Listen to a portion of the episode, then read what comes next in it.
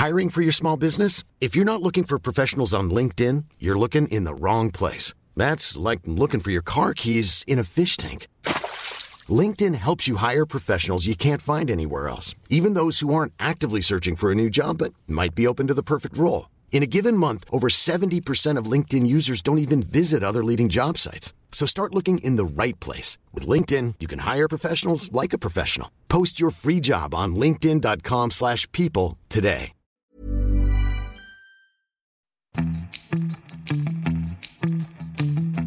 Hola amigos, bienvenidos a Sin Comentarios, el programa con los temas que a toda la gente le interesan y con las opiniones que nadie pidió.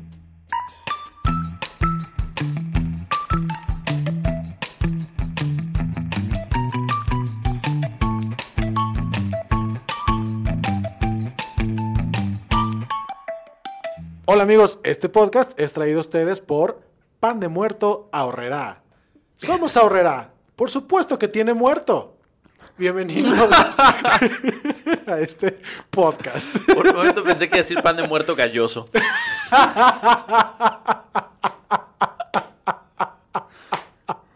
Por supuesto, sí. mira, El único pan auténtico.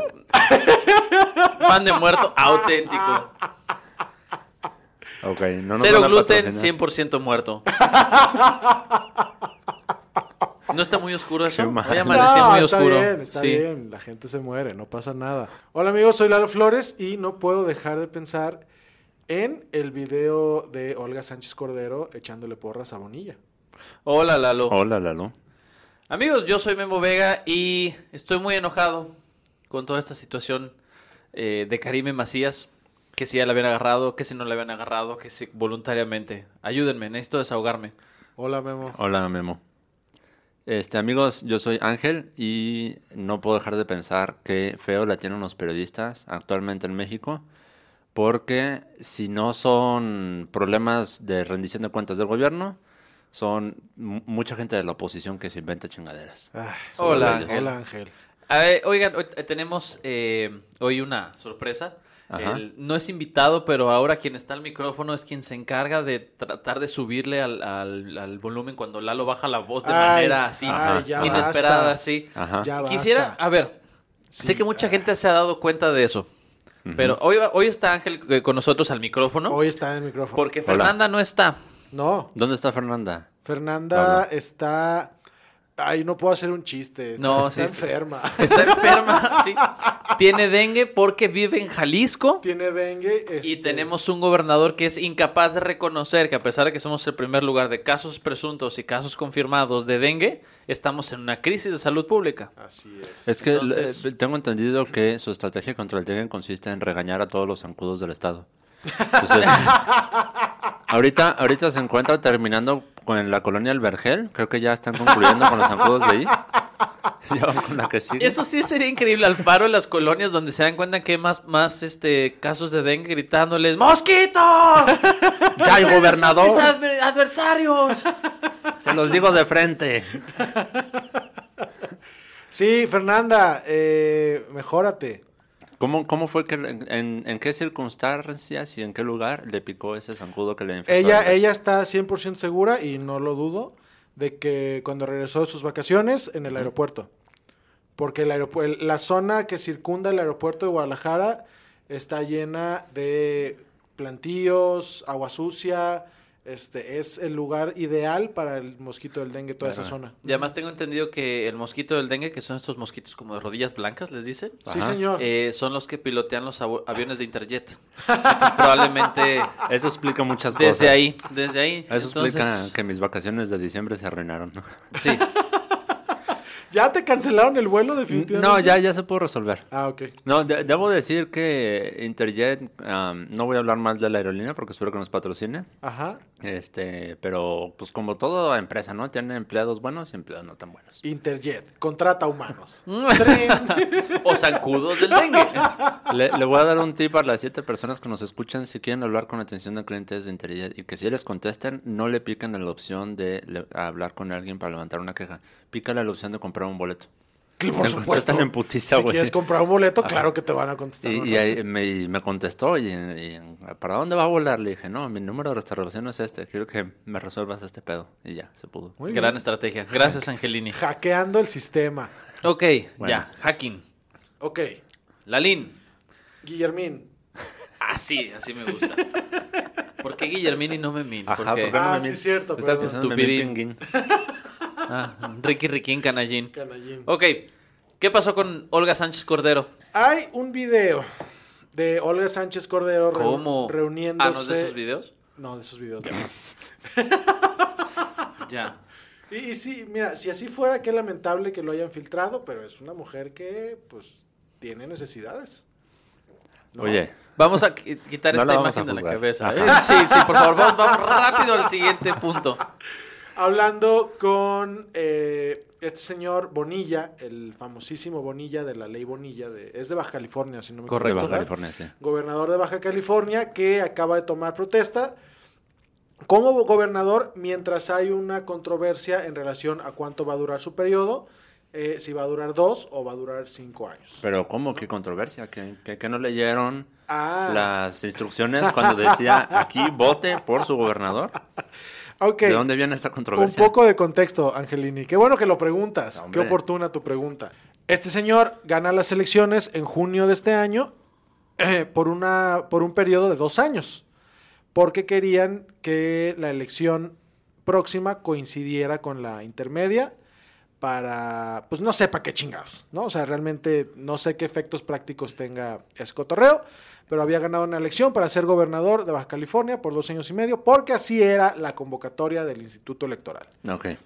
Quiero pensar que leyó la convocatoria, Yo creo ¿no? que sí. O, o alguien le dijo. Entonces, A ver, no, un político leyendo.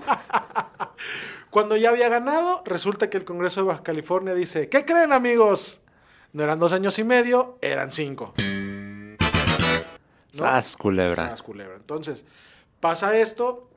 En días pasados, eh, Bonilla toma posesión de la gubernatura, pero eh, hay una controversia constitucional planteada que ya está revisando la Suprema Corte de Justicia para que se determine que esta modificación al periodo de dos años y medio a cinco eh, es inconstitucional y por lo tanto se tenga que ceñir a lo que dice su boleta de que ganó. ¿Puedes decir constitucional otra vez? Constitucional. Es que las dos veces le dijiste ¿es constitucional. Así hablo yo, Guillermo. Ese- ese es me mi calvario. Me, me- me- me me- me trago las, las, Las conso- constituciones. consonantes. Las consonantes. me cuesta mucho trabajo Ay, mira, se trae las constituciones como Bonilla.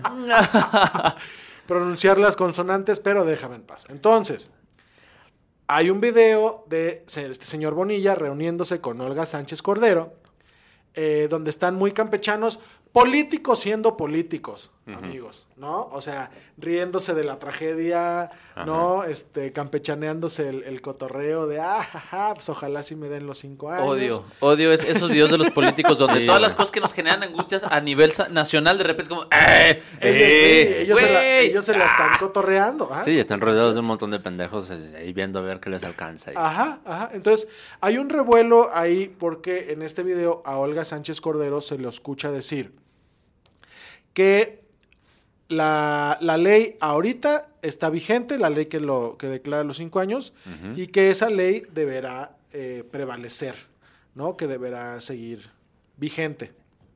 No dice por qué, no dice cómo, pero la gente está interpretando esto como que pues, el gobierno federal ya está eh, haciendo todo lo necesario para que este, la, la controversia constitucional ajá,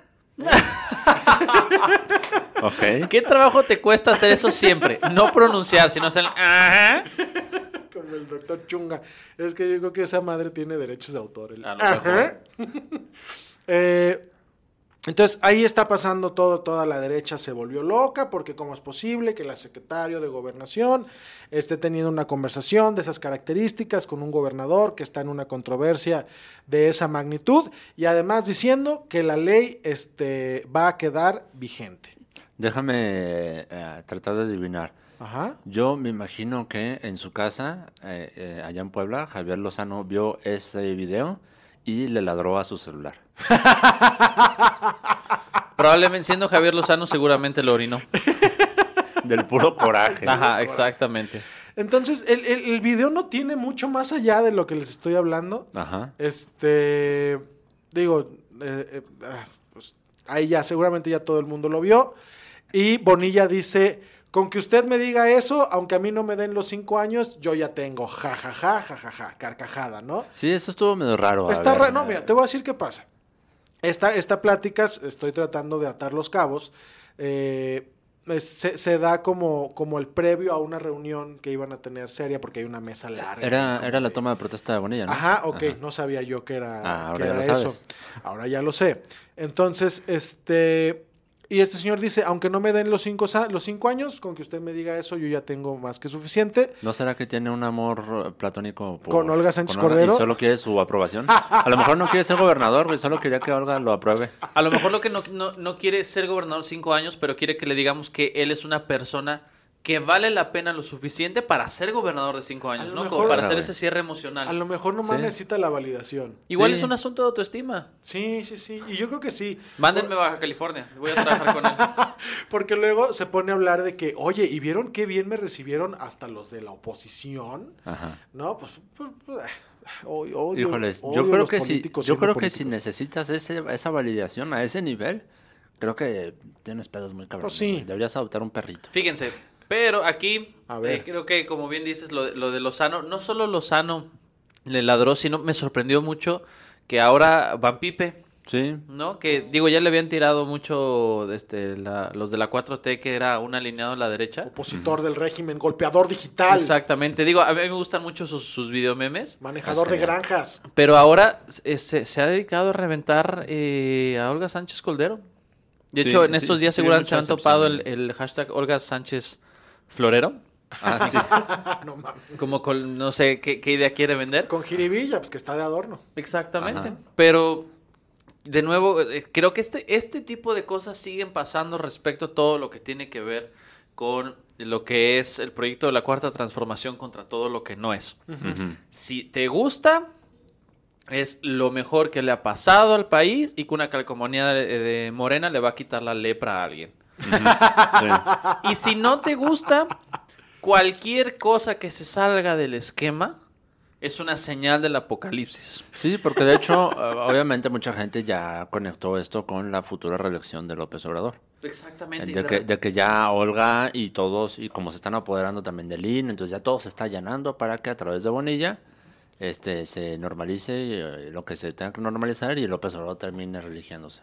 Entonces yo creo que, a ver, ah, de- ¿a partir de qué punto ya estamos meando fuera del hoyo? Sí, o sea, de- de- a, par- a partir de cuándo te estás poniendo, de- a partir de cuándo dejas de ser una eh, oposición objetiva y empiezas a ponerte conspiracionista, Ajá. ¿no? O sea, porque a- ahí les va.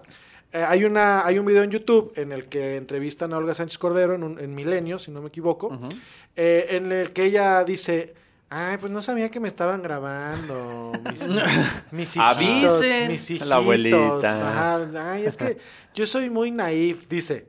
Así, Así naif. lo dice. Ay, Wow. mijita, es que yo soy muy naif. Yo no sabía que me estaban grabando. pensé, que era, pensé que era un evento privado. De lo que yo estaba hablando, y, y- y, ay, cabrón, lo voy a decir. Venga.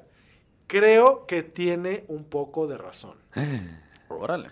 Ella dice, no, lo que pasa es que yo cuando dije que había un esgrima jurídico, era este, cua- cuando estábamos hablando de que eh, la, el- la- la- la persona que promovió el- la controversia constitucional este, no tenía legitimación para presentarlo. ¿Qué significa esto? Ajá, en el idioma de quienes nos conquistaron a Ahí golpes, les voy, por favor. ahí Ajá. les voy. Ay, ay, este Las mujeres. Dilo en el idioma de quienes nos En inculcaron el, en- catolicismo en el a putazos. idioma de, de ¿cómo, cómo dicen? Estos mamadores. De Cervantes. Del Ah, idioma de de Cervantes. Hijos de la chingada. y no Esto quiere nada, decir ¿no? De que según el análisis que está haciendo la secretaria de Gobernación, que fue ministro de la Corte, el- la controversia de constitucionalidad no va a prosperar porque el ente que lo promovió no tenía facultades para promoverlo. Un tecnicismo. Tú, Angelini, Ajá, promueves una ley. ajá. ¡Pum! Cinco años a Bonilla. yo, Eduardo Flores, digo, Suprema Corte, esto es inconstitucional. ¿En qué? Inconstitucional. Gracias. Ajá. Entonces, ¿Qué te cuesta? ¿Ves cómo nos divertimos? y Guillermo Vega es la Suprema Corte, me Siempre. dice, la, Guillermo Vega es la Suprema Corte, me Siempre. dice, Eduardo Flores, tú no debiste haber promovido este recurso, la ley se queda constitucional. Sin atender el fondo, sin resolver el fondo. O sea, nada más porque el que puso el dedo no debía ponerlo. Exactamente, más o menos por ahí. ¿Por qué la ley siempre se concentra en evitar a toda costa tener que hacer la chamba? Ajá. Siempre. Sí. Es como, a ver, ah, pero tu formato no puso el adverbio de Güey. pregunta con acento. La Suprema Corte es ese chofer de Uber que te dice, uy, joven, para allá no voy. Exactamente, exactamente. Entonces, en esta, es- eso, es lo que le entre, eso es lo que le entendí yo a Sánchez Cordero en esta entrevista y a partir de ahí viene su afirmación de la ley va a pervivir, ¿no? Es- Pervivir es una palabra. Ajá, ¿esa ya- palabra existe? Existe, sí, sí existe. Ah, ok. Eh, la Ah, ley- por eso supervivir o mi pervivir. Ah, Ok. Ya. no entendí tu chiste. No, yo tampoco. Ahorita, ahorita, ahorita que lo, lo- lo- lo escuché dije que estaba tratando de Creo que hacer. sonaba mejor en tu cabeza. Ajá, exacto. Ay, como los caifanes. Oye, y- Entonces, y, en este caso, No hables mal de los caifanes en este podcast. Ay, amigos, son, Es- son horribles los caifanes. Güey, cállate. la ¿A, a ti te gusta la- el ranchero? ¿El norteño? no es cierto. a ver, el Me nuevo disco gusta- de Los Caifanes sí es muy castrante, güey. Sí, güey. Es Ah, ultra escucha- castrante. ¿Escuchaste el, el- el sencillo con el que volvieron? Sí, Ay, lo está. vi. Está, está- herida. Hijo de su puta madre. Es lo que han hecho los caifanes vi- toda la vida. Sí, No, pero cállate. esta vez se mancharon. No voy a discutir con ustedes. Es horrible, güey. Ustedes no tienen Estoy de gusto, acuerdo no tienen contigo, Lalo. cultura. Tú porque estudiaste arte te sientes mucho. Estoy Tú acuerdo porque con- sabes anticonstitu- anticonstitucional te sientes mucho. Te la voy a poner así, Se güey. van a la fregada los dos. Sí, no voy a... Déjate, la pongo así. Cuando, esa, can- cuando ese sencillo salió al aire, todavía estaba RMX. Eran sus últimas semanas, no lo sabíamos. Ajá. Y se ensancharon bien, se, se ensañaron con esa rola, güey. La ponían a cada Ah, rato. pues sí, la y a mí me molestaba mucho porque yo iba manejando y tenía que a huevo escuchar esa canción porque mi carro era viejito y no podía ponerle mi celular. Entonces, cuando RMX lo venden y desaparece la chingada, a mí me dolió mucho, pero por dentro, en, muy en el fondo dije. Al menos ya no voy a escuchar esa puta canción. tan seguido". Eres un monstruo, son un monstruo los dos. Ya no- ni me hablen. En fin, entonces, Volviendo la constitución no importa, Ah, sí. caifa- No, volviendo al punto. Ajá. Entonces, esto es lo que le entendí yo a la secretaria de Gobernación. Secretaria de Gobernación. Ajá, por favor. Este, entonces ella dice, en razón de, en razón de este criterio del que les estoy hablando, la ley va a pervivir. Y legalmente tiene sentido. Entonces, desde esa perspectiva, y si, y si una exministra está haciendo ese análisis, a mí me parece eh, que tiene sentido, pero no me parece que ahora que es un- una parte del Ejecutivo, esté haciendo esos posicionamientos. Ajá, Y creo que es lo que es bien cuestionable. claro. Señora Sánchez Cordero, usted ya no es ministro. Usted no es este, la defensa de Bonilla. No se manifieste. No se manifieste. O sea, yo sé que usted sabe de leyes y sabe que si no hay legitimación, el, el- el recurso no va a prosperar y entonces Bonilla se va a quedar ahí cinco años, pero no por las razones justas, sino por razones técnicas. Ajá.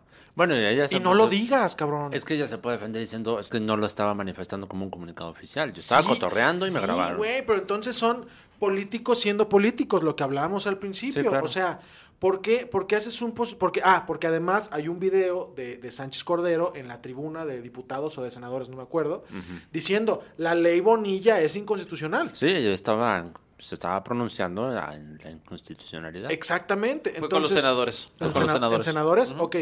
Si tienes un video de estas características, que sí es un pronunciamiento oficial, y luego te graban haciendo este tipo de, de afirmaciones, pues ahí se, se contrapone tu argumento y te ves mal. No, no, no expresas, este, o más bien, no, no representas la imparcialidad que en, en ese caso tendría que, ser- que tener el, el- el Ejecutivo. Ajá. Y si, bueno, si tu justificación es, no sabía que me estaban grabando, pues perdón señora, pero usted es un- un- una figura pública desde hace muchos años y ya debería saber que en este mundo de la era de las redes sociales y la chingada, En, cu- en cualquier lugar puede haber una cámara. Lalo, se lo estoy diciendo a una señora que nació cuando la imprenta todavía no estaba Y universalizada. si así, y si así fuera, qué mal pedo del equipo de, de Bonilla, que no le dijo, eh, secretaria, estamos haciendo periscope de esta reunión. ¿no? Independientemente de, de- de los factores de comunicación que pudieran haber eh, fallado ahí, creo que como ente de, de gobierno de- del Ejecutivo, como secretario del, del gabinete, ni siquiera en privado debería estar haciendo esas afirmaciones. Claro, digo, creo que eh, esta idea de que ah, Olga Sánchez Cordero ya se alineó con Bonilla y es nada más un asunto de pactos y en lo oscurito, tampoco habría que llevar al extremo como se ha estado haciendo en algunas eh, instancias. Ella ya había sido muy clara también, inclusive cuando dijo lo de la ley Bonilla, que a final de cuentas la Secretaría de Gobernación no se puede meter, Sí, tiene que resolver la Suprema. Corte y que ella respeta la autonomía de, de la ley estatal. Y creo que eso ha sido importante. A mí lo que me parece que es más pesado es esta sensación que te deja el video de un asunto tan relevante como una controversia constitucional. ¿Lo Se dije bien? botanean, sí. Eso, Sí, sí. que de repente lo pueden platicar picándose las costillas. Eso es lo que cae pesado y que es lo que no quisieras ver nunca de un secretario de gobernación. Claro, y eso es lo que hacen los políticos cuando creen que nadie los está viendo. Ajá, y que a lo mejor Eso es lo que revela realmente el video. exactamente Sí. La lo ligereza, güey. La Sí, ligereza ajá. y cómo pueden cambiar de, de discurso Ajá. de estando en la tribuna a estando en privado. Sí, fue un ratito creen. donde falló la simulación, donde la Matrix Eso. tuvo un glitch. Ajá. y eso está, está bien pesado, porque seguramente así como platicaran eso, platican todo. Ajá, todo lo demás, ¿no? Y el presidente, güey. Y Ebrard y Sánchez Cordero y echándose unos tequilas, este, se la cotorrean muchísimo más. ¿Sabes Claro. cómo sentí como cuando de repente te das cuenta de que la lucha libre, los técnicos y los rudos eran realmente amigos y que todos compartían el mismo locker? No, y que estaba el místico platicando con el rayo de Jalisco y el, perro aguayo. Y dices, Sí. ¿cómo? Pensé que se odiaban.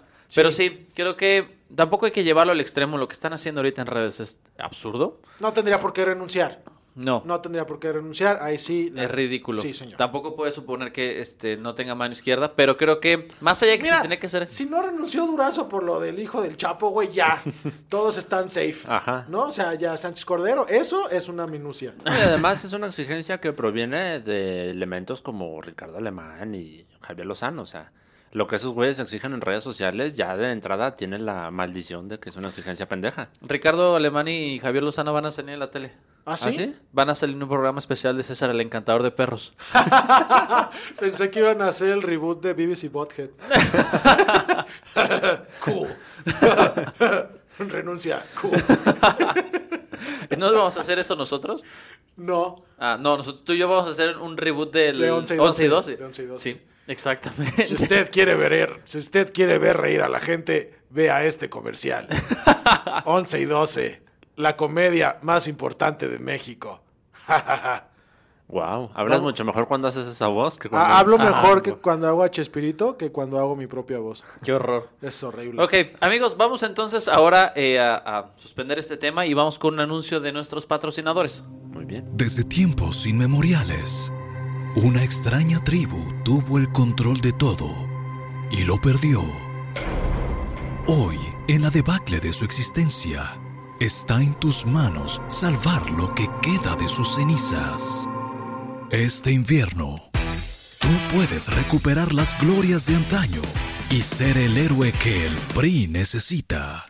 En el nuevo juego de realidad virtual, PRI Hero Legends para PlayStation 4. Embaraza urnas, agárrate a madrazos el día de la elección y recupera la presidencia en el 2024. Desbloquea el modo All Stars y participa de éxitos como El error de diciembre y Esa casa la compré con mi sueldo de actriz. En el nuevo PRI Hero Legends para PlayStation 4. Los lentes de realidad virtual se venden por separado. Este anuncio es público y ajeno a cualquier partido político. Se vale llorar. Oigan, gran expectativa. Me tienen ascuas ya el Pre Hero Legends, amigos. No, y además no sé si supieron que ya lo- los desarrolladores anunciaron que van a, a hacer una actualización donde puede ser Karime Macías en- huyendo de la ley. ¿No? Gástate el dinero antes de que se corrobore que fue por una des- un desvío de recursos. ¿Ya, ya, ya oyeron el anuncio de El PRI va a regresar? ¿En serio? Está en radio. ¿Es neta? Está en radio, el PRI va a regresar. Pero con esa voz de Terminator Con más fuerzas que nunca. Sí, claro, güey. Verga, ¿por qué son así? Lo- eh, sí, es, es este. Una parte del Pre Hero Legends va a incluir eh, que, que produzcas ese comercial. Contratar a Satanás para que haga el voiceover. Sí, amigos. Este, a- ayer Alberto Velarde me hacía una observación muy buena que decía, el PRI Jalisco, ¿para qué siguen pagando renta? No se, se pueden juntar en el comedor de alguien.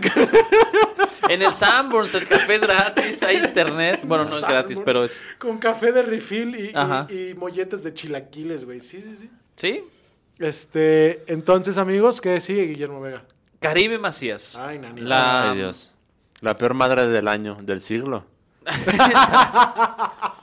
Nunca la voy También a olvidar. la renombrada o infame esposa de Javier Duarte, exgobernador de Veracruz, que en este momento se encuentra en la cárcel pagando una de 177 condenas que le pueden haber dado y que nadie le pudo corroborar porque abogados, Exacto. ¿no? ¿No te da vergüenza? Sí, a veces sí me, me, me, me da penita la estirpe, pero pues, ¿qué le hago? Pero pues ya que... Güey, la PGR mandó a los becarios a ese juicio. Sí, O sea, Dicen que estuvo muy mal. Dicen que estuvo sí, muy no, mal. o sea, yo, yo, yo- yo vi los, los reportajes que hizo Pájaro Político de, de- de cómo se desarrollaba la Ángel, presentación sí. de pruebas, ajá. Y no mames, en la presentación de pruebas estos pobres güeyes no sabían ni siquiera qué estaban presentando. Me imaginé, yo, yo tenía sea- la, la imagen este, de, de Shaggy y Scooby tratando de presentar.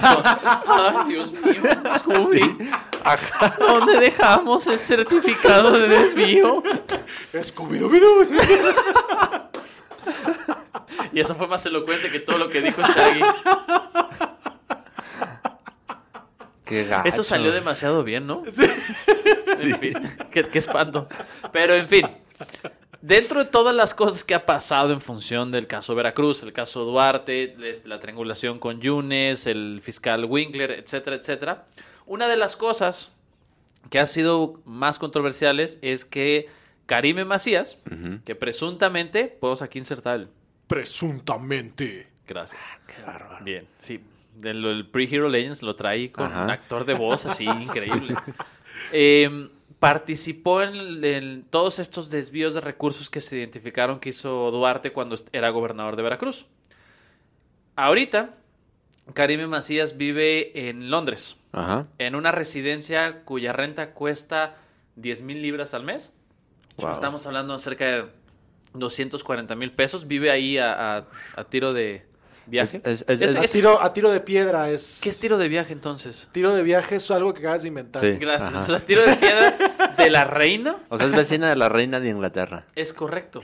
¿Sí sabes por qué es a tiro de piedra? ¿Te lo imaginas, Guillermo Vega? Porque si le avientas una piedra y le atinas, ¿es porque te queda cerquita? No, güey, ¿qué tan lejos puedes llegar tirando una piedra? Pues es lo mismo que acabo de decir, güey. O sea, si tiras una piedra y le atinas a lo que le tiraste es porque te queda cerquita. Estaba el tiro de piedra. Mira, Guillermo, a mí, a mí, no me vengas a reclamar.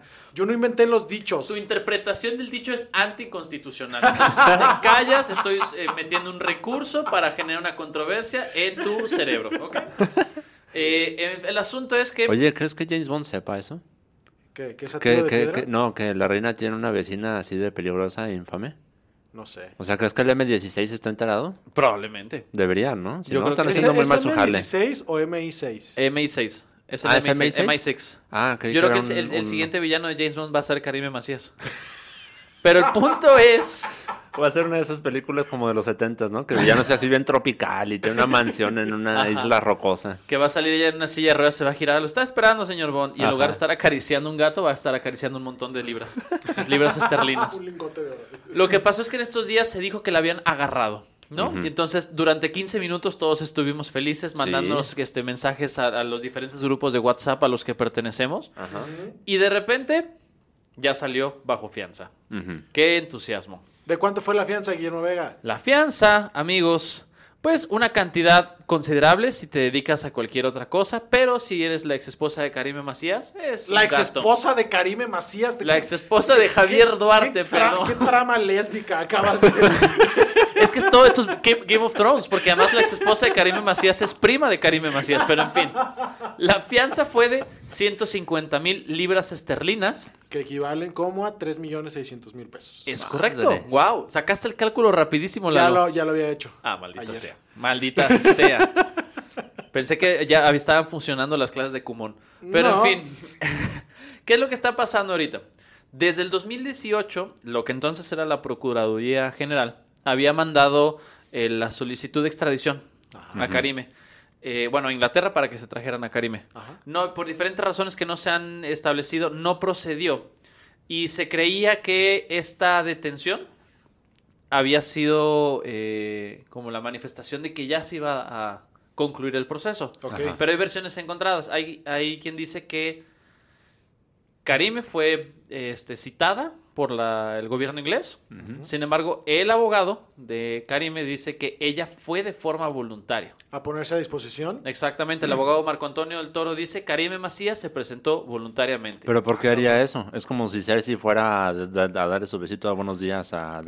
La- creo que al final de cuentas la, la idea es como plantear que realmente no hay ningún motivo por el cual te van a extraditar, como si trataras de, de establecer una especie de narrativa de inocencia. Ajá.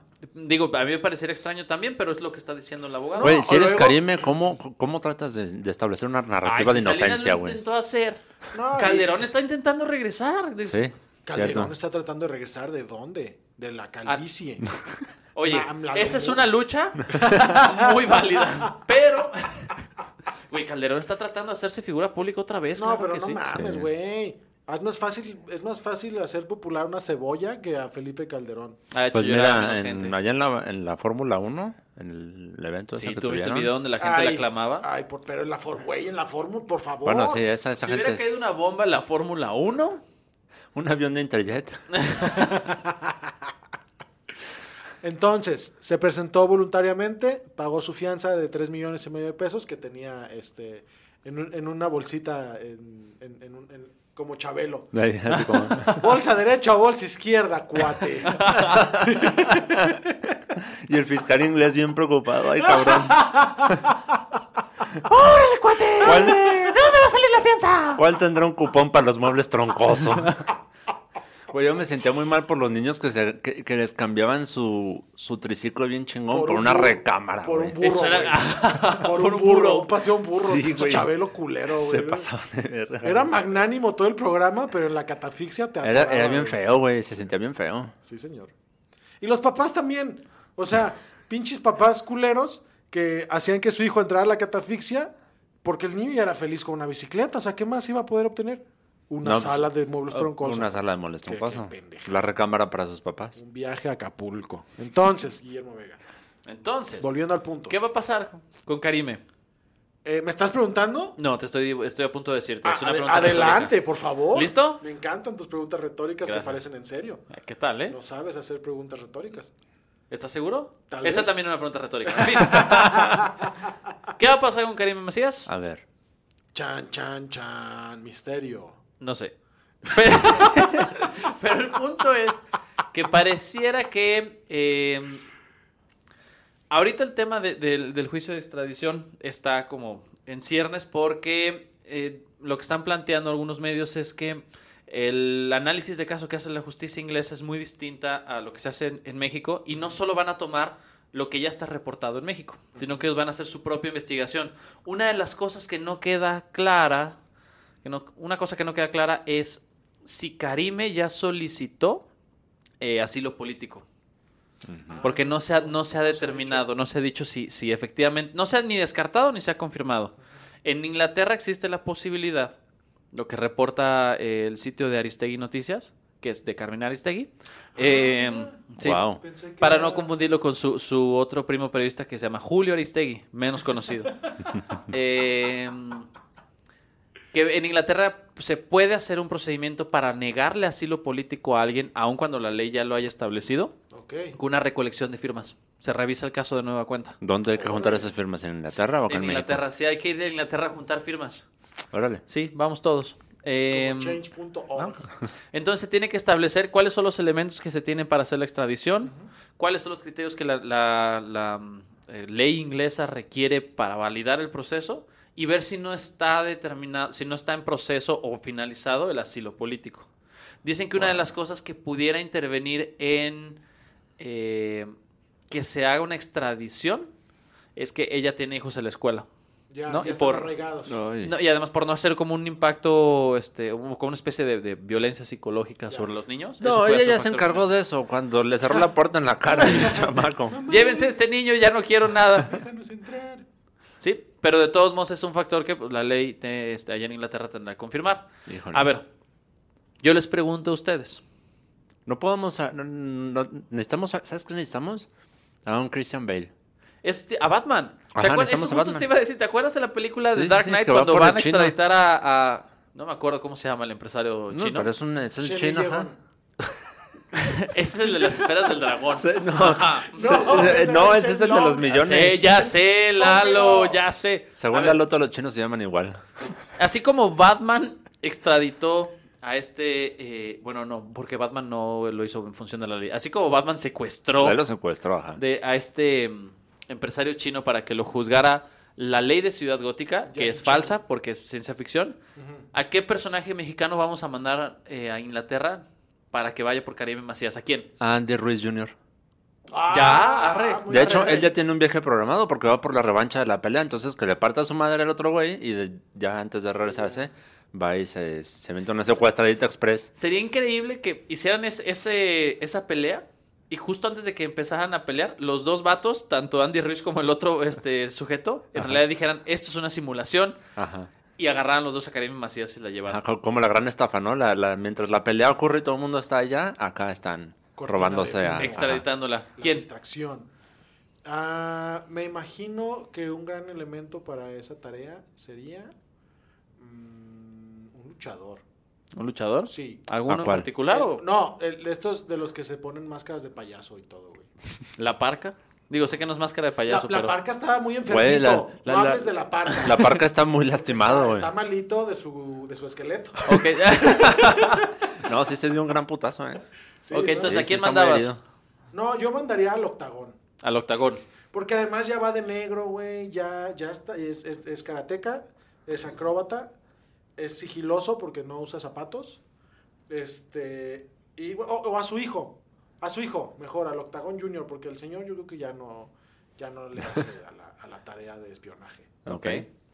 ¿A quién mandarías tú, Memo? Yo creo que el, eh, así como una representación del superheroísmo en este país es Mamá Lucha de Aurrera, güey. Yo creo que, yo creo que si alguien pudiera establecer todo el procedimiento para secuestrar a Karim y traerla a México, Mamá Lucha. Y lo haría a precios muy económicos. Exactamente, porque está pensando en su familia. Sí. ¿Sí? ¡Guau! ¿Ves? Así nadie sufre. Me imaginé perfecto, güey. Buscando vuelos con descuento a las 2 de la mañana. No, esto le va a salir baratísimo al gobierno, hijos de su puta madre. Ahorita voy a agarrar un vuelo a Londres en dos mil pesos, cabrones. Nomás, A es- veces sin intereses. nomás espérenme. Y lo voy a pagar con vales de despensa.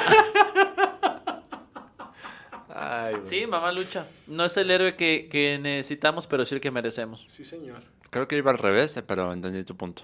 Tu referencia. Pero es que se, se la dicen de las dos formas en la película, entonces ya no sé. Ah, ok. Bueno. Ok, en fin. Ahora, Qué triste. amigos, Qué extraño todo. eh, todo esto es horrible. Pero además de eso, esta semana hemos tenido como muchas turbulencias por varios lados con el asunto de los periodistas, ¿no? Sí, así Del es. periodismo en el país. ¿Qué pasó, Angelini? Bueno, miren, les cuento. Este, últimamente lo que yo me he fijado es que, últimamente me refiero a los últimos días, me, me- me he fijado que han pasado varias cositas en torno al periodismo aquí en México Ok. que no están chidas. Em, primero que nada, hay un medio aquí muy importante aquí en Jalisco que se llama NTR Noticias, que sufrió un recorte bastante severo en sus estuvo- periodistas, en sus colaboradores. Eh, una de sus colaboradoras, Violeta. Sí, Violeta estuvo aquí con nosotros hace unos episodios, este, para que lo busquen. Y y pues eso, en NTR nos enteramos ah, sin que haya un comunicado oficial de NTR, una motivación aparente, justificable, no sé qué. Nada más supimos porque vimos que en redes sociales estaban despidiéndose y agradeciendo. Simón. ¿Sabes? Entonces, y no es el único medio que en los últimos meses ha recurrido a hacer algo así. Hemos visto y nos hemos enterado de varios despidos a lo largo del país últimamente. Y aquí yo... En Mural también hubo un recorte de personal hace creo, algunas semanas. Sí, bastante severo también. Entonces, am, y, y como que no solo ha, ha afectado a los medios locales de aquí de Jalisco, sino también a, a los medios nacionales. Dos cosas pasan aquí. Am, y esto es como una opinión muy personal mía. Cuando un medio ¿Puedes hace tener una opinión muy personal que no sea tuya? Ándele, este, ándele, ahí andas. de una opinión muy personal colectiva, ¿eh? influenciada por el colectivo, quizá. Ah, Ay, Oh, ay, la teoría psicocultural. Sí, ¿Qué ya, Venga, está bien. No, este, No, yo qué puntos, chingados, yo estoy de cine. ¿Qué- Sí, qué- puntos qué- por la qué maroma, te muy bien. decir? Este, es que hay, hay dos cosas principalmente que hay dos fenómenos que yo veo que pasan y a mí se me hacen ah, particularmente incómodos. El primero es que si un medio eh, de noticias eh, emite estos recortes, no sé, siento que, que es como muy raro, sospechoso, extraño que no existe un comunicado que los explique o los justifique. Porque si no existe ese comunicado o esa explicación de, de parte del medio, entonces surge el segundo fenómeno que a mí se me hace el más desagradable de todos, que llegan las personas interesadas en impulsar sus propias fobias a acusar de control de medios, a acusar de que esto es un atentado a la libertad, Libertad de de prensa, libertad de expresión. Y no estoy diciendo que no existan personas en el poder que sí atenten contra la libertad de prensa.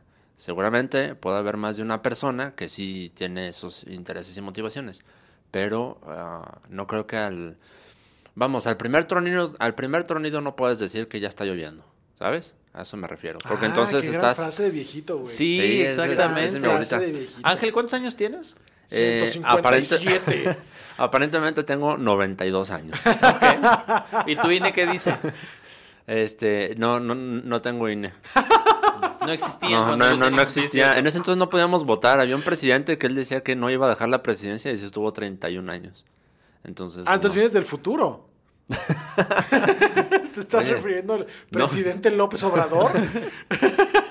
Porfirio Está hablando de López. Salinas de Gortari, oficialista. Está hablando de Salinas de Gortari.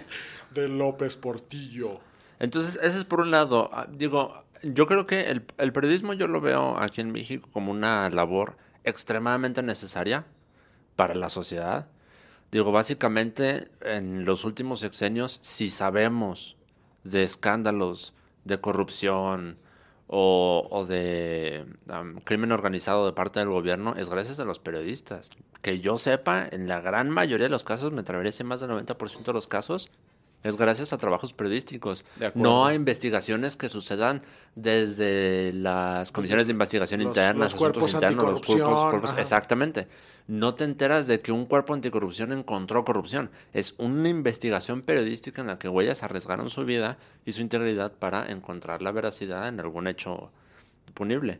Entonces, a mí se me hace muy delicado cuando este tipo de, de- de situaciones suceden porque entonces am, siento que nunca falta el güey que, dígase, no sé, Javier Lozano o cualquiera de esa calaña, utilice un despido que bien puede ser un al medio se nos acabó el varo Ajá. para decir están atacando la libertad de expresión. Que Claro. lo mismo también pasaba cuando el, el poder federal era otro, ¿no? O sea, que los- las personas que ahora están este, en- alineados con el- digamos, el proyecto de López Obrador, El régimen, dilo, Guillermo. que con el régimen, El régimen. los atolinis, en, hace Ajá. dos años, veían un despido y decían, ah, Es esto un es un la atentado contra la libertad de Están expresión. siendo coaccionados. Lo mismo que sucedió con la acreditación de, de este periodista, ¿no? Ah, Exacto, sí. ah, pa- pasó, trascendió que en esta semana el periodista Luis Cardona eh, le hizo varios cuestionamientos muy acertados a López Obrador en la mañanera en el tema de la inseguridad y particularmente cuando estaban presentando más contradicciones en lo que pasó en Culiacán. Eh, les pongo el audio. Estamos informando porque es nuestro deber a la sociedad. Sí. Yo aquí le enseño la foto, la misma foto. Y así nos pudo haber llegado a miles de reporteros. Sí, llegó, pero esta fue el día siguiente. Fue el mismo control de daños. El mismo día. Sí, y nosotros el mismo día informamos. Sí, ¿cómo no? Entonces, Luis Cardona, eh, después de esta participación tan aguda, dijeron en redes sociales, se dijo, sin ninguna fuente, al menos que yo pudiera corroborar una fuente confiable o con pruebas, evidencias o algo, se dijo que Jesús Ramírez, quien es el coordinador de, ¿De de, la de- mañanera, de las mañaneras, que le negó la acreditación a Luis Cardona, eh, o sea, que ya no tiene autorización para seguir asistiendo a las mañaneras. Pero no, no Pero hay no- forma de confirmarlo. No hay forma de confirmarlo y ya lo desmintieron, ya dijeron que no, pero mientras, o sea, toda esta cantidad de personas que hacen caldo de este tipo de historias para impulsar sus propias am, motivaciones de, de, de, de- de odio, de lo que tú quieras, Simón. al, al- al actual gobierno, los utilizan un chingo para cultivar la idea de que se está atacando la libertad de y expresión. que está reprimiendo. Y que está reprimiendo, Y que lo que el presidente ahí dice y, y tiene como un- una, una cosa como que hay que tratar esa, esa pinche justificación con pinchitas, dice, no va a haber este eh, represión a la libertad de expresión. Eh, pero voy a hacer valer Qué gran imitación. voy a hacer valer eh, mi derecho de, de réplica y voy a dar mi opinión. Que eso es perfectamente válido. Claro, Al final de cuentas, claro. si aun cuando seas una figura pública, claro que tienes un derecho de réplica. Pero aquí hay una cosa que pasó en, en la mañanera que sí me parece que es completamente inapropiado y que lo que refleja de todo lo que pasó con Culiacán es que ahora sí López Obrador está perdiendo el temple que tuvo para atender otras cosas difíciles que se dieron en, a principios de año. Ajá. Usó, empieza a hacer esta analogía de cómo la prensa se le voltea a Madero cuando recién había pasado el asunto de la revolución. Sí. Ajá. O sea, hablando de Francisco, no Gustavo. Ah, Eh, qué, ah, bueno, qué bueno que me lo aclaras. Sí, ¿no? Para, para que supieras cuál madero Yo era el pensé que relevante. hablabas de Pepe Madero, el de Panda, fíjate. Ah, ah, no, pero hay que hablar de eso. No, mejor no. Bueno, el punto es Sí van a volver, una ¿no? explicación de por qué eh, era una situación eh, similar. Eh, plantea que en aquel entonces los medios eran reaccionados con Madero porque no podían con Porfirio Ajá.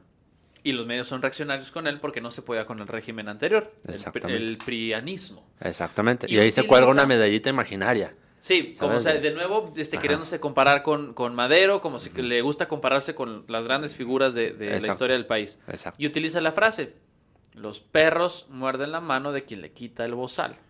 Cama. Digo, no dijo la frase perros, pero muerden la mano de quien les quitó el bozal. Y entonces, si tú vas a promover la libertad de expresión, órale, yo también creo que es poco probable que le hayan quitado la, la acreditación a Luis Cardona. Pero con un planteamiento así, por supuesto que vas a sembrar muchas dudas. ¿no? Claro. ¿De qué manera se plantea López Obrador como respetuoso con los medios y con los periodistas cuando se pone desde la óptica de yo les di su libertad? Ustedes pueden hablar aquí de manera libre porque no están en riesgo, porque yo vine a quitarles ese riesgo. ¿No? Soy el liberador. Y, los, y tal cual, la analogía lo, lo que hace es ponerlos en el- eh, situarlos en el asunto de ustedes son las mascotas y aquí viene la información que les va a dar su amo. Claro. Y, en- y aún cuando gran, lo la gran analogía sobre mascotas, Guillermo Vega. ¿Qué tal? eh? Eres un genio. Gracias. Y Sí. sin mascotas, ¿eh? ¿Qué tal?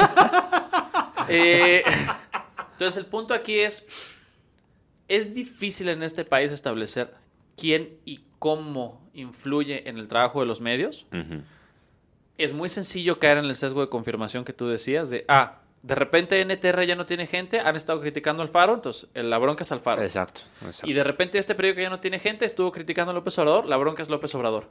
Pero tampoco los políticos, pues la verdad es que realmente no hacen gran cosa para demostrar que reconocen el valor que tiene la prensa en la sociedad. Y, Exactamente. no, y que no, y que no, y no tienen, o sea, y que, y que no ejercen el tipo de presiones que se les atribuyen. Exactamente. No, o sea, este, no, más allá de manifestarlo, aquí no hay represión, aquí no hay control económico a partir de la pauta oficial, por ejemplo, pues no tienen muchos más elementos para decir que efectivamente hay una libertad de expresión que, que sea eh, respetada cabalmente. Sino No, que al contrario, con Alfaro ya pasó, que de repente usa términos este, peyorativos para describir a los medios y entonces lo único que hace es alimentar la noción de que claro que le está Exactamente. interfiriendo. Exactamente. O sea, cuando, cuando tienes políticos en posiciones de poder muy críticas Y me refiero a críticas porque son personas que tienen control en temas de seguridad de las personas, y eso incluye a los periodistas, y, y de repente hacen am, declaraciones como periodiquito. Con- yo no voy a contestar estupideces de un periodiquito. Del pasquín. O,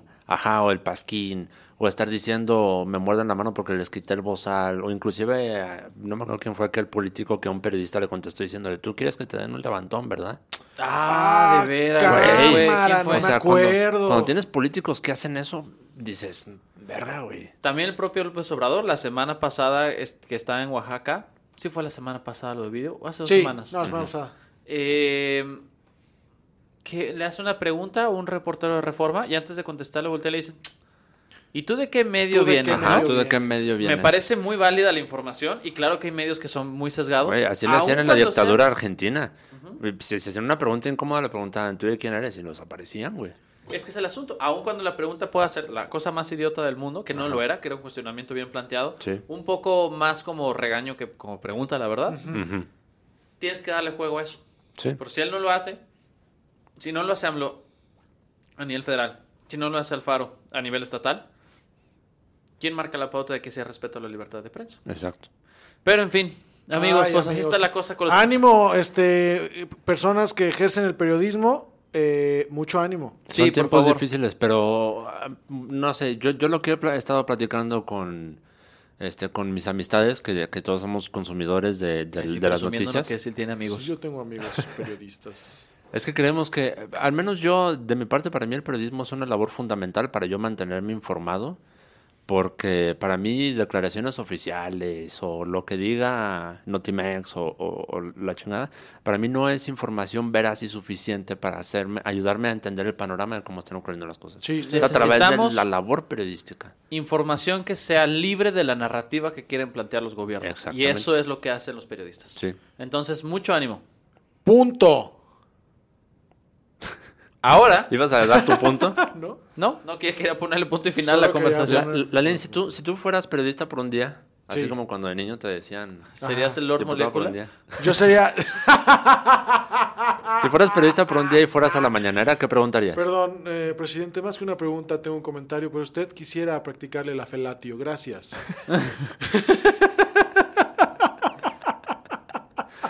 ¿Tú qué le preguntarías al presidente si fueras periodista un día y estuvieras en la mañanera? Si yo estuviera en la mañanera, fuera presidente, eh, digo, periodista por un día, híjole. Le preguntaría, señor presidente, vamos a jugar un jueguito. En el hipotético caso de que usted tiene que, este...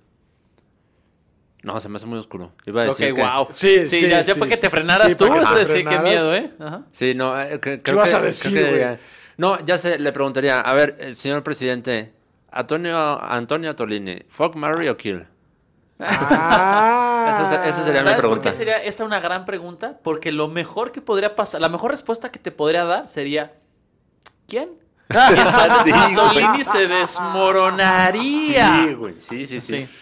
Tú, Guillermo Vega, ¿qué le preguntarías al presidente? Le, pedir- le pondría un mapa y le pediría que ubicara Tabasco. A ver, a ver si es cierto. Sin, sin nada, ninguna referencia con nombre. No, ¿cuál es Puebla por lo menos? Nada. Señala Tabasco. Sí. Pues Sí. mira, él dice que ha caminado todos los municipios del país tres veces. Y sí lo creo, ¿eh? No, sí, yo también, güey. O sea, Ampliamente. o sea, Pero la- una cosa es que los 12 haya años te da para eso. Y otra cosa es que haya sabido dónde estaba. Esto es Tijuana. Oaxaca. Oye, oye, este... Eh, En Hidalgo. Playa del Carmen. Ahorita, ahorita nos cruzamos a San Diego por una rompita. Presidente, estamos en Veracruz. Ah, entonces. Ah, Francisco. Entonces vamos por las tortas ahogadas. Amigos, esos fueron los temas de esta semana. Eh, pero nos queda la sección de Lalo. Lalo. Tenemos una sección muy importante. Lalo, explica tu sección. Ah, a ver, amigos, es... Güey, hay que grabar esto. Ya. Es lo mismo. Es una nota estúpida. No sabemos si es cierta o no, porque nos vale madres, no la vamos a confirmar. Somos Estamos- Notimex. Estamos hablando de la importancia del periodismo y... A ver, pero que nunca se nos confunda. Pues de- hablamos de noticias, ni de chistes somos periodistas. Exactamente. Somos unos estúpidos. Exacto. Y luego, pues vamos a intentar reírnos al respecto y con la certeza de que estas notas las escogió Fernanda, porque este no vino a trabajar hoy, porque tiene dengue, muy probablemente incluya la palabra ano. Gracias. Muy bien. ¿Qué diría Freud de Fernanda? Bueno, no, no, no abramos ese tema. No abramos ese tema. Ok. Muy bien, amigos. Ahí les va. Les tengo varias noticias, entonces voy a leer el encabezado y vamos a reaccionar a ello, ¿ok? Cambia a su hijo 13 veces de colegio para ligar con diferentes madres. ¡Wow! ¡Wow! ¡Wow! Órale. Qué, qué gran padre. Ajá. Ajá, es- ajá. es- No, ¿qué, qué opina el niño, güey? 13 veces en el mismo año, güey. Ya sí. Ajá. No mames. Qué, qué- qué feo. Es, la- Pura es- morra. es- es Javier Lozano, ¿no? El, el papá de, de esta nota. En quinto de primaria y no puede con la tabla del 2. No. ¿Tienes ahí el desarrollo de la nota o no? Más ¿Quieren el- Yo haría desarrollo de la nota? pero nada más, en lugar de ligar con la maestra, es como, cambia a su hijo 13 veces de colegio porque lo invitan a junta para padres. A desayuno para padres, como, no, Para no ir a la cambio de junta de colegio, padres. cambio de colegio. Para ir a diferentes festivales del Día del Padre. ¿Qué más tienes, Angelini? A ver. Ahí te va. Un padre viudo de 42 años, ah, es viudo, ha sido noticia ayer en Tenerife, claro que esto es España, Sí. después de cambiar a su hijo hasta 13 veces de colegio. Aunque parezca difícil de creer, el comportamiento del alumno no estaría detrás de esta rocambolesca historia, ya que sus notas eran las mejores de la clase. Cámara. Guau. Pues sí, güey. Si nomás duras un parcial en cada puta escuela. Nunca repruebas. ¿Cómo te va mal, güey? Fidel, de 9 años, ha ido dejando amigos en todos y cada uno de los colegios por los que ha pasado en su temprana edad, y todo por capricho de su padre. Pobre Fidel. O sea, su pinche papá caldufo, güey. Y el Ajá. morro cambió. Ok, ok. Yo, ya si fuera yo la, la Secretaría de Educación Pública en España, yo hubiera metido y emitido una alerta, ¿no? De, si los busca este papá, háganle saber que no hay ninguna no profe- eh, se profesora sexualmente disponible o dispuesta porque va contra la política en la escuela, mándalo a escuela privada. Ah, qué estupidez. Ahí les va la siguiente. Ajá. Hombre de Florida se entrega a la policía a cambio de un pedazo de pizza. Eso es algo que ampliamente haría yo. Claro, güey, por supuesto. Sí, ay, ya, ay, ya, ya, mira, ya. Cómprame una pizza del Costco y ahorita confieso. Ahí te va, se pone más chida la- la- el cuerpo de la nota. A ver. Evan Charles McLemore, de 33 años, se entregó a las autoridades tras dialogar con un negociador de las fuerzas especiales SWAT. Ah, no mames. Es- fue- estuvo acá Era una más situación cabrón, ¿eh? de rehenes, Sí, güey. No mames. que le persuadió al prometerle pizza, de acuerdo con el diálogo Pensacola News Journal. El hombre estaba atrincherado en su casa en Gulf Breeze, Florida, y había amenazado a su familia, güey. No Está denso el pedo. Wow. Todos los intentos para, para que McLemore depusiera su actitud habían resultado infructuosos hasta que- el punto que el individuo había asegurado que tenía una pistola y la usaría antes de volver a la cárcel. Pero uno de los negociadores, tras horas de diálogo inútil, le convenció de que abandonara el cuarto donde estaba y se entregara con la promesa de un trozo de pizza. Wow, ya, qué historia tan. A ver. Güey. A ver, Ángel, si tú estuvieras en una situación de rehenes, ¿con Ajá. qué alimento te sacaríamos? Con unos tacos de cochinita. Arre, ¿cuántos? ¿Cuánto? Para, Depende- para, para, para, pues, para Depende ver de- cuántos compramos, de ¿no? depende de quién es mi rehén. Depende de quién tengo sí. Qué Por fuerte, ya no voy a abordar eso porque Sí. me da miedo, pero Sí, muy bien. está- Lalo, ¿con qué alimento te sacamos? Ay, cabrón. Con, con, con Dogos Lupe, güey. ¿En serio? Con Dogos Wow. Lupe, güey. Dos. ¿Con dos? Sí, ¿Con panela? Con dos de los grandes. Ah, ya. Dos de los de 70 pesos, güey. Dos Lupe patrocínanos. Arre. Sí, arre, sí, arre. con dos Dogos Lupe, eh, Ya. ahí ya están sus chingados rehenes. Lo que A mí qué me importa mi acto terrorista. Memo, ¿con cuántas dosis de minoxidil te sacamos? Pues yo creo que una para el punto en el que estoy. ¿Qué es minoxidil, amigo? El medicamento para fortalecerte el- Los folículos. ¿Los folículos? La jalea del tío Nacho. Ah, no sabía yo. Es el tío les va. chiste. Nada más No, déjenme- digan, yo, a- yo les quiero decir nada más para que lo tengan presente. A mí me sacarían con dos tortas ahogadas. De Dos esas- tortas, ahog- ¿de, de cuáles? Dime Ah. una marca, güey. Es que ya no están las Manolos, se lo cerraron. Esas eran las grandes tortas ¿Sí? ahogadas. A lo mejor de la bicicleta. De la bicicleta, Ay, no, no, claro. no, no empiecen. A la no le gustan esas. Pues güey. son las mejores. ¿Sabes cuál es? Salsa cruda, por el amor. Yo Pues sé qué poner un, yo sé poner un puto jitomate crudo en la ¿Lo, licuadora. lo has ¿Sabes hecho? cuáles? Ok, voy a reformular. Digo, Lalo es un estúpido y no voy a meter en eso en este No momento, pero voy a reformular. Están estúpidos los dos. Las Tortas de la bicicleta. dos tortas ahogadas de la, la- el establecimiento, Ajá. este, ahogadas estilo Michoacán, Ajá. que están eh, por la glorieta Chapalita. Impecables, de las mejores ahogadas de la ciudad. Impecable. Te la, te la sirve un señor en traje. Exactamente, sí. Ok. Perdón por ponernos tan locales con las referencias, amigos, pero solo podemos pensar en comida de la calle. Ajá, son las 3 de la tarde y tenemos hambre. Permítanme concluir la historia de McLemore, porque Ajá. al final está chido. El hombre que durante su atrincheramiento cantaba letras del grupo Coldplay y lanzaba amenazas, fue internado en una cárcel del condado y se le impuso una fianza de 6 mil dólares. Ok. La pagó Ajá. y después de salir, él mismo se compró su pizza. No le cumplieron. Es que el antojo es muy difícil, güey. Sí. Muy bien, amigos. Esto fue Sin Comentarios. Hoy estuvo muy entretenido. Estuvo muy divertido. Estoy con... Angelini. con Lalo Flores. Yo soy Memo Vega. Nos escuchamos la siguiente semana. No olviden. O, o no olviden... Ajá. ¿Qué, nos ¿Qué- va- qué no qué? vamos a olvidar, estúpido? A ver, ¿qué no vamos, a, olvidar? Ya. Ah, ay, sí, ahora te- molestas con esto. A ti te olvidas los chistes de tu rutina. Sí, ¿verdad? No olviden que el cumpleaños de Lalo es el 16 de abril. Ah, que estúpido. O sea, sí, pero eso no era. No, suscríbanse al, al canal del Spotify. Este, eh, Del Spotify. Así se dice. Hablaste- Spotify. ha- Hablaste como mi abuela, güey. Spotify. Bueno, ay, perdón.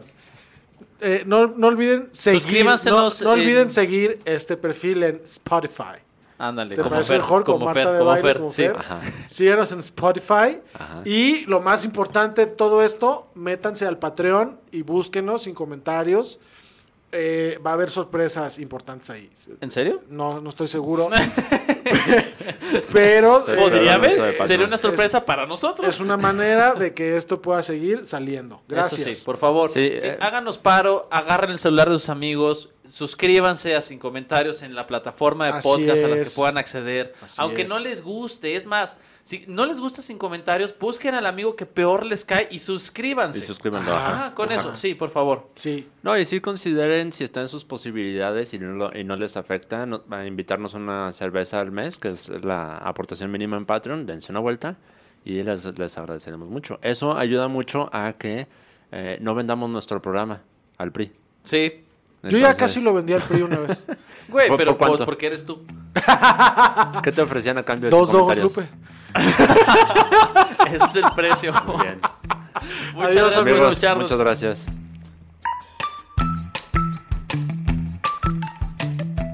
Pam, parararararara. Pa, parararararara. Pa, parararararara. Pa, pa, Para, para, pa, pa, pa. para, Pa, pa, pa, pa, pa. pa, Lalo Flores está en-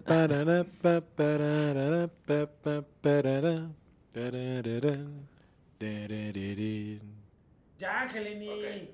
Lalo Flores litiga la calle y nadie lo escucha porque está solo y no conoce ni un término legal. ay, chu- chupa, chupa un cactus. No Cállate ya, dice Guillermo. anticonstitucional. Cállate ya. Pinchita. estúpido. No, no modula su voz. Eso sí, ajá, ya. Ya No empieza, güey, deténlo. deja de parpadear. Gracias por darme material para el final del episodio. Ay, los odio muchísimo. A ver. y se enoja cuando es su sección.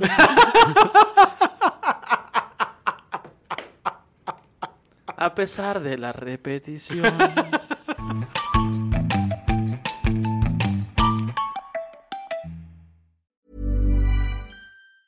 Planning for your next trip?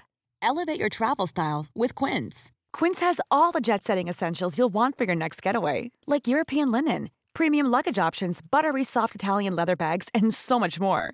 And is all priced at 50 to 80% less than similar brands. Plus, Quince only works with factories that use safe and ethical manufacturing practices. Pack your bags with high-quality essentials you'll be wearing for vacations to come with Quince. Go to quince.com/pack for free shipping and 365-day returns.